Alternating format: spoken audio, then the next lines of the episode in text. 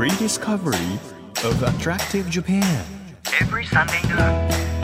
It's an audio free paper. Apollo Station Drive Discovery Press. 12月3日日曜日時刻は12時となりましたアポロステーションドライブディスカバリープレス編集長のホラン千秋ですさて12月に入りましたけれどもまあ、12月だからなんだって話じゃないですか、まあ、なんかご家族がいていろんなクリスマスがあったりあ終業式だなとかなんかそういうねいろんな節目節目でイベントがあればそりゃ12月ですよ。でも何もない人間からすると別にただの一月ですよみたいな感じで。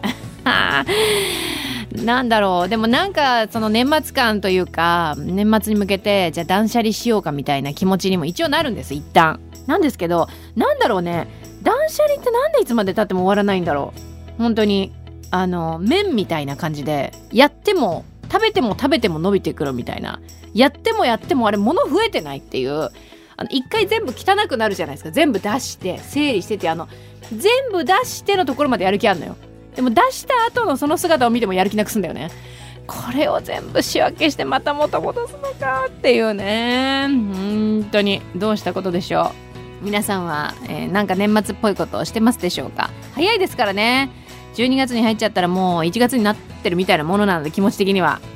そうですよ。皆さんも有効に活用してください。さあこの番組は日本全国さまざまな場所にスポットを当てて普段気がつかなかった日本の魅力を再発見していく耳で聞くフリーペーパーです。皆さんにとって身近な地域からお気に入りの場所そして一度は行ってみたい土地まで毎回さまざまな特派員をお招きして魅力的なローカル情報をお届けしていきます。今日はですね日本の伝統食発酵文化にちょっとフォーカスしたいなと。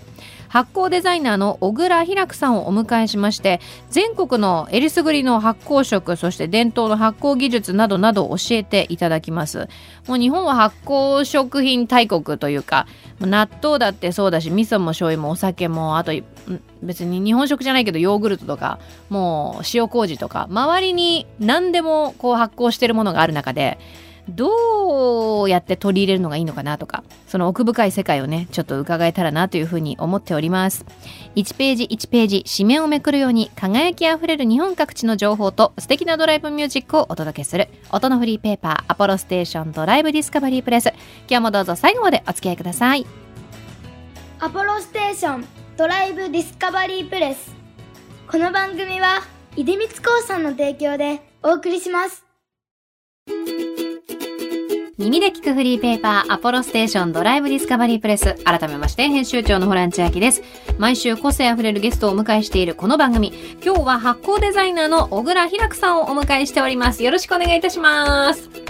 これ僕もいた方がいいですか？言ってくださいぜひ。本当に、はい、ここにここに書いてなかったあの書いてないこといっぱい聞くのであでももうこれ見ない方がいいなじゃあ、はい、じゃあじゃあそうですね、はい、もう見ずに、はい、よろしくお願いします。よろしくお願いいたします。はい。あの発酵デナーという、うん、まあお仕事ということなんですけど、はい、おそらく発酵しているものに対してとてもお詳しいんだろうなというざっくりと思ってはいるんですよ、はい、でもこう発酵デザイナーと肩書きをつけるなれば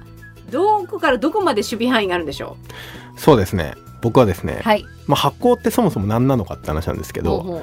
人間に役に立つ微生物が働いていくプロセスのことを発酵というんですね。なので、えっと、一番分かりやすいのはお味噌とか、はい、えー、パンとか、ははそういう食べ物なんですけど実は他にもいろいろあって、うんうん、例えば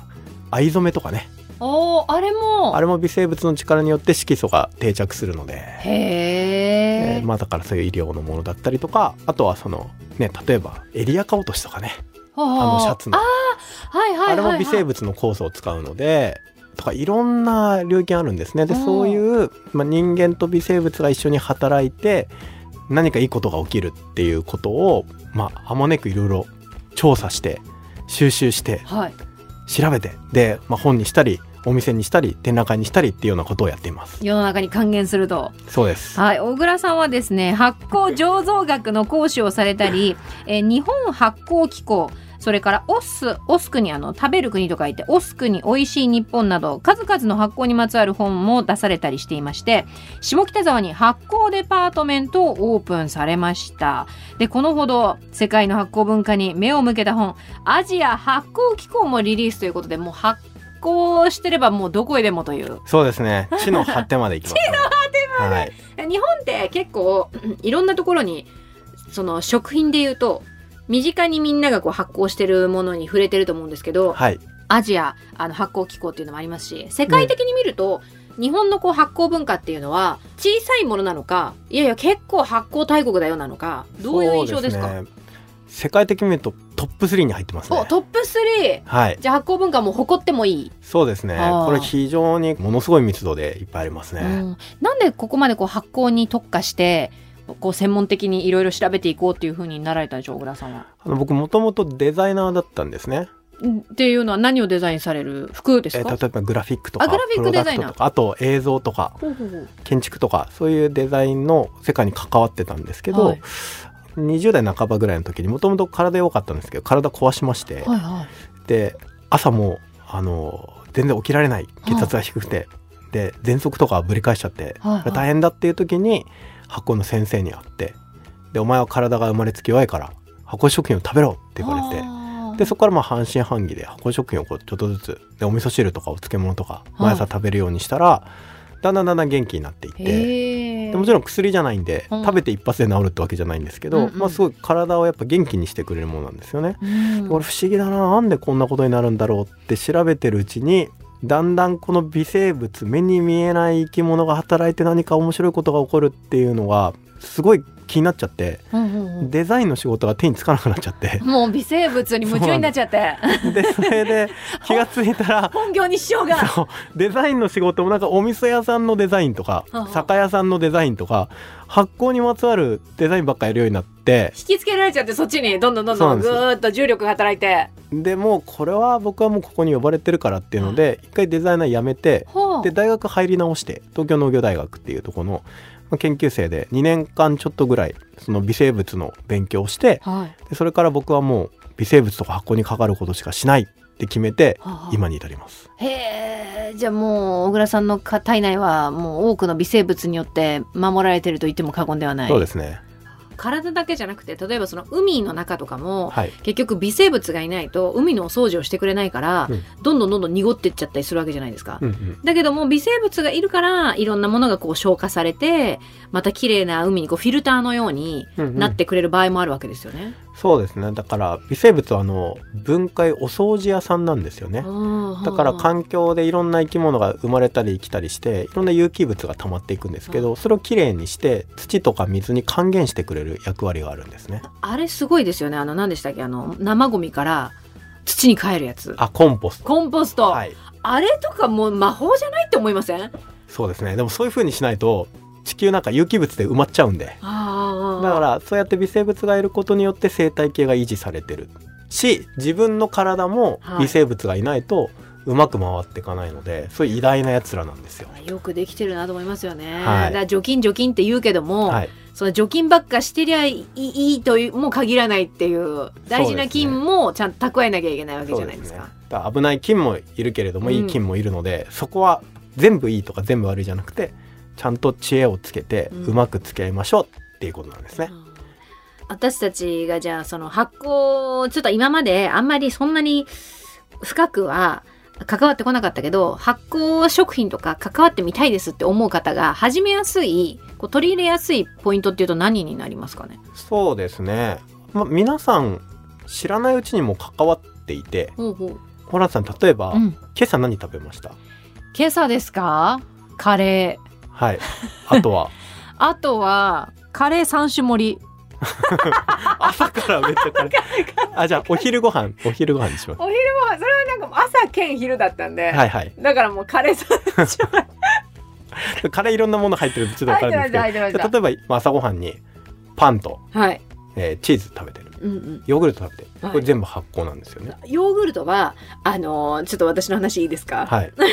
あのヨーグルトメーカーがうちあって、はい、でヨーグルトを作るんですよ、はい、自分で。ででも何を元のヨーグルトにするかその原点のヨーグルト、はい、だそのお母さんみたいなことですよね、はいはい、あれが何かによってできるヨーグルトが全然違うんですよ。そうですね。だからめっちゃ不思議であのもちろん市販のヨーグルトを最初は元にするんですけどちょっとこう酸味が強いものだと酸味が強いヨーグルトになるし、うん、あのまろやかなのだとまろやかになるしだから本当に何の菌を発酵させてヨーグルトを増やすかによって全然こんな個性が違うんだっていう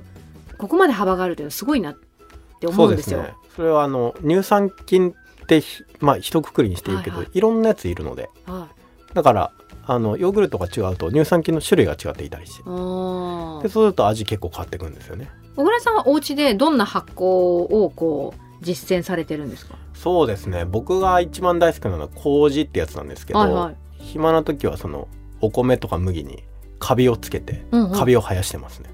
生やした上ででその後で例えば甘酒作ったりとか塩麹作ったりとかお味噌仕込んだりとかいろんなことしてます。その今あの炊飯器でも結構甘酒作ることができたり、はい、あの塩麹は常常温でこうなんか何回かこう空気入れ替えたりしてできますよみたいなあると思うんですけど、はい、お味噌とかもお家で作れるものなんですか？もちろん。簡単です。簡単ですか？はい。圧力鍋あります圧力鍋はちょっとないです。まあ圧力鍋なくてもできるかな。あの、大豆を普通の鍋だったら、はい、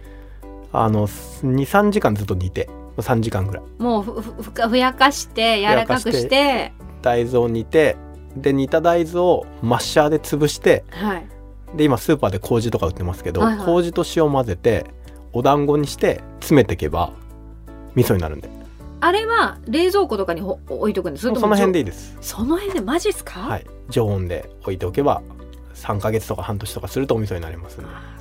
お味噌とか例えばあのぬか漬けとか、はい、傷んじゃうのと傷まずにその発酵がいい状態で保たれるのとのその差って何ですか？そうですね。あのリスナーの皆さんもぬか漬けをやってらっしゃる、うんうん、お味噌作りたいっていう人いると思うんですけど、はい、いくつかねコツがあるんですね、で一番大事なコツは塩をケチらないですね。塩をケチらない、はい、皆さん塩はケチらないでください、はい、今減塩ブームですけど、はい、あのビギナーが発酵食品を作る時は塩をケチらないのがすごい大事で。あそうなんだ。でお塩って悪い菌を寄せ付けない働きがあるんですね、はい、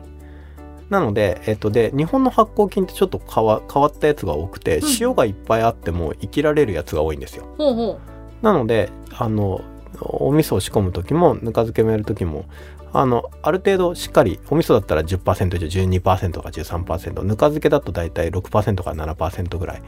なんですけどそれぐらいの塩を入れておくと悪い菌が入らなくて、発酵菌だけ働いてくれるので。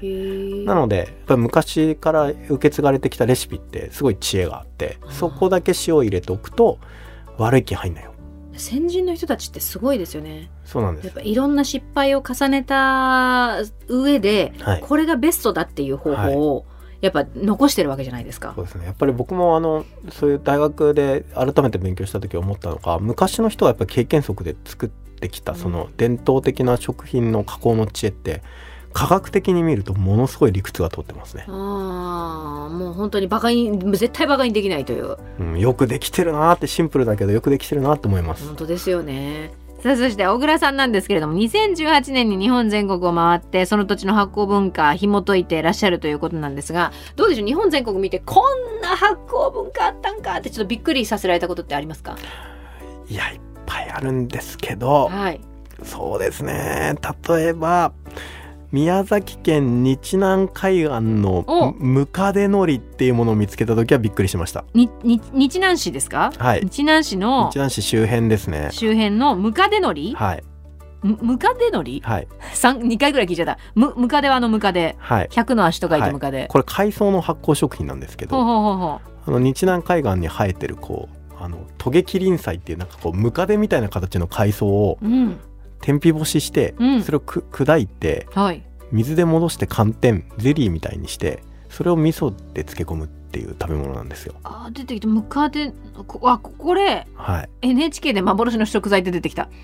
一見するとちょっとなんかこんにゃくみたいにそうですね。こんにゃくっぽいですね。でこれねあの味も変わってるんですけどプルプルで、はい、すごい変わってるのが、うん、海で作って、はい、山の上の集落に持っていくんですよ。海で作ってその海藻を、はい、で山の上の集落に持って行ってお盆の時にご先祖様にお供えするんです。ほうほうほう。でそのお盆終わった後に今度はあの自分たちが食べる。集落の人たちが食べるっていうので、これ神様へのお供え物で。ほうほう。でなぜか海で作って山に持っていくっていう不思議なもので、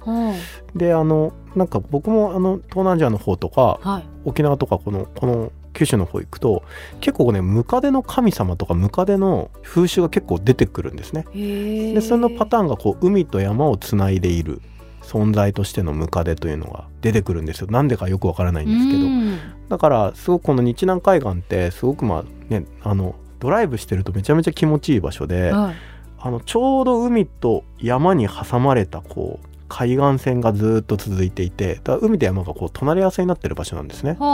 でそれであのなんかこう距離が近いところをこのムカデのりっていう発酵食品がなんかこう違う存在の神様をこう繋いでいるっていう不思議な食べ物なんですよ。ムカデのり今写真で見ます。本当にムカデにに似てるこうあちょっと赤っぽい海藻なんですけどなんか干からびた人手みたいにも見えるそうですね。はい。あの的確な表現です、ね、カスカスに干からび全然美味しそうじゃないんですけど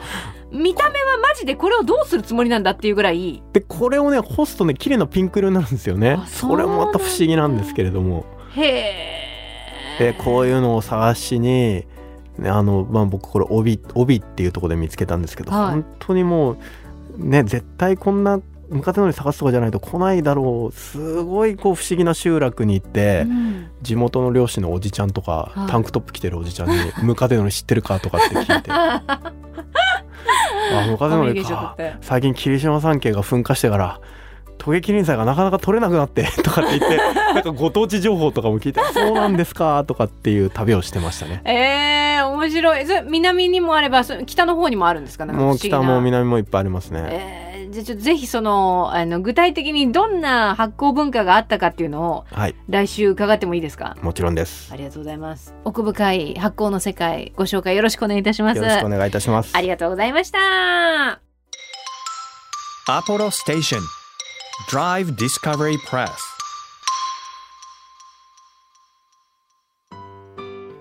日本全国の魅力を再発見していく耳で聞くフリーペーパー DD プレスではリスナーの皆さんにも、えー、番組専属リスナー特派員として様々な地域の情報を送っていただいております。今日もメールでご紹介していきますよ。あの11月のテーマおすすめのドライブスポットというところで送っていただいたものなんですがご紹介します。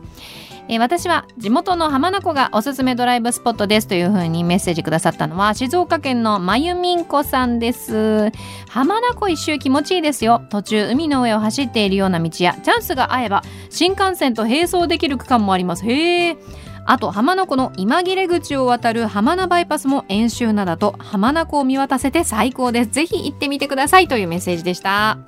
写真見ると本当にもうね綺麗なんですよ。なんだろう夕暮れなのかあのこれは朝日なのかちょっとあの判断がつかない写真も たくさんあるんですけど検索しますととっても綺麗でなんか橋もかかってたりなんかしてね。いいですね。これは晴れてる時しかもこう冬になってくるとだんだん乾燥して見通しも良くなるのですっきり遠くまで見えるんじゃないかなというふうに思います。ありがとうございます。えこんな風に番組それから番組のホームページでもご紹介しますのでぜひぜひ皆さん様々な情報を送っていただけると嬉しいです。お待ちしてます。Apple Station. Drive Discovery Press. 地域社会を支えるライフパートナーアポロステーションのスタッフがお客様に送るメッセージリレー。北海道亀田郡の株式会社中川石油セルフ赤松街道サービスステーション畑田洋介です。現在アポロステーションはそれぞれの町のさまざまなニーズにお応えするスマートよろずやを目指しています。赤松街道沿い七井町にある当店は LED ビジョンを使って地域で行われるライブイベントや交通安全運動のお知らせなどお客様に地元の情報を発信しています。また当店の横には北海道の有名なお店の食品が買える自動販売機を設置しています。ラーメン、カレー、ジンギスカンなどいろいろありますので給油の際にぜひチェックしてみてください。アポロステーションセルフ赤松街道サービスステーションぜひご来店お待ちしております。あなたの移動を支えるステーションアポロステーション。東京 FM からホランチャーキがお届けしてきましたアポロステーション。ドライブディスカバリープレス。今日は発酵デザイナーの小倉ひらくさんをお迎えしました。もうとにかく発酵する菌というのはありとあらゆるものにね備わっている。そして今日ご紹介いただいたあの宮崎県日南市周辺のムカデのり海藻を粉々にしてそれを山の方に持っていって寒天のようなもので固めるという本当にここでしか味わえない幻の食材ということで。なんか本当にねその土地その土地に根ざした発酵文化食文化って面白いなっていう風に感じました。来週はもっともっといろんな場所の発酵文化それから発酵食品などについて伺えると思いますので楽しみにしていてください。